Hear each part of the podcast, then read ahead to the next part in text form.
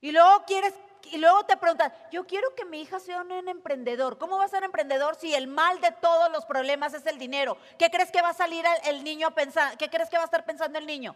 Si mis papás todo el tiempo pelean por dinero es porque el dinero ha de ser malo, ¿sí o sí? Porque estás peleando. A mí me pasó. Yo pelea, los, los peores problemas de mi esposo y los míos fueron por dinero.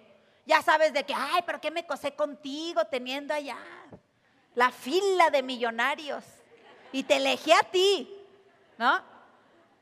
Y empieza uno porque realmente entras en este círculo.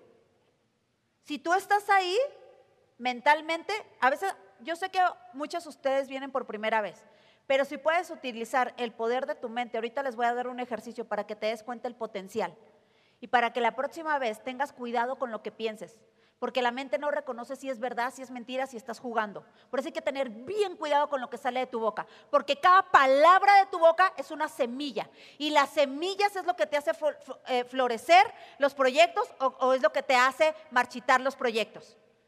Porque si te la has pasado diciendo, es que yo no sé, es que yo no puedo, es que yo soy tonta, es que yo soy burra, es que no esto, es que a mí no me dejaron, es que yo no tengo estudios, es que yo no tengo. Todas esas semillas están floreciendo, floreciendo. Entonces tú volteas y ¿qué tienes?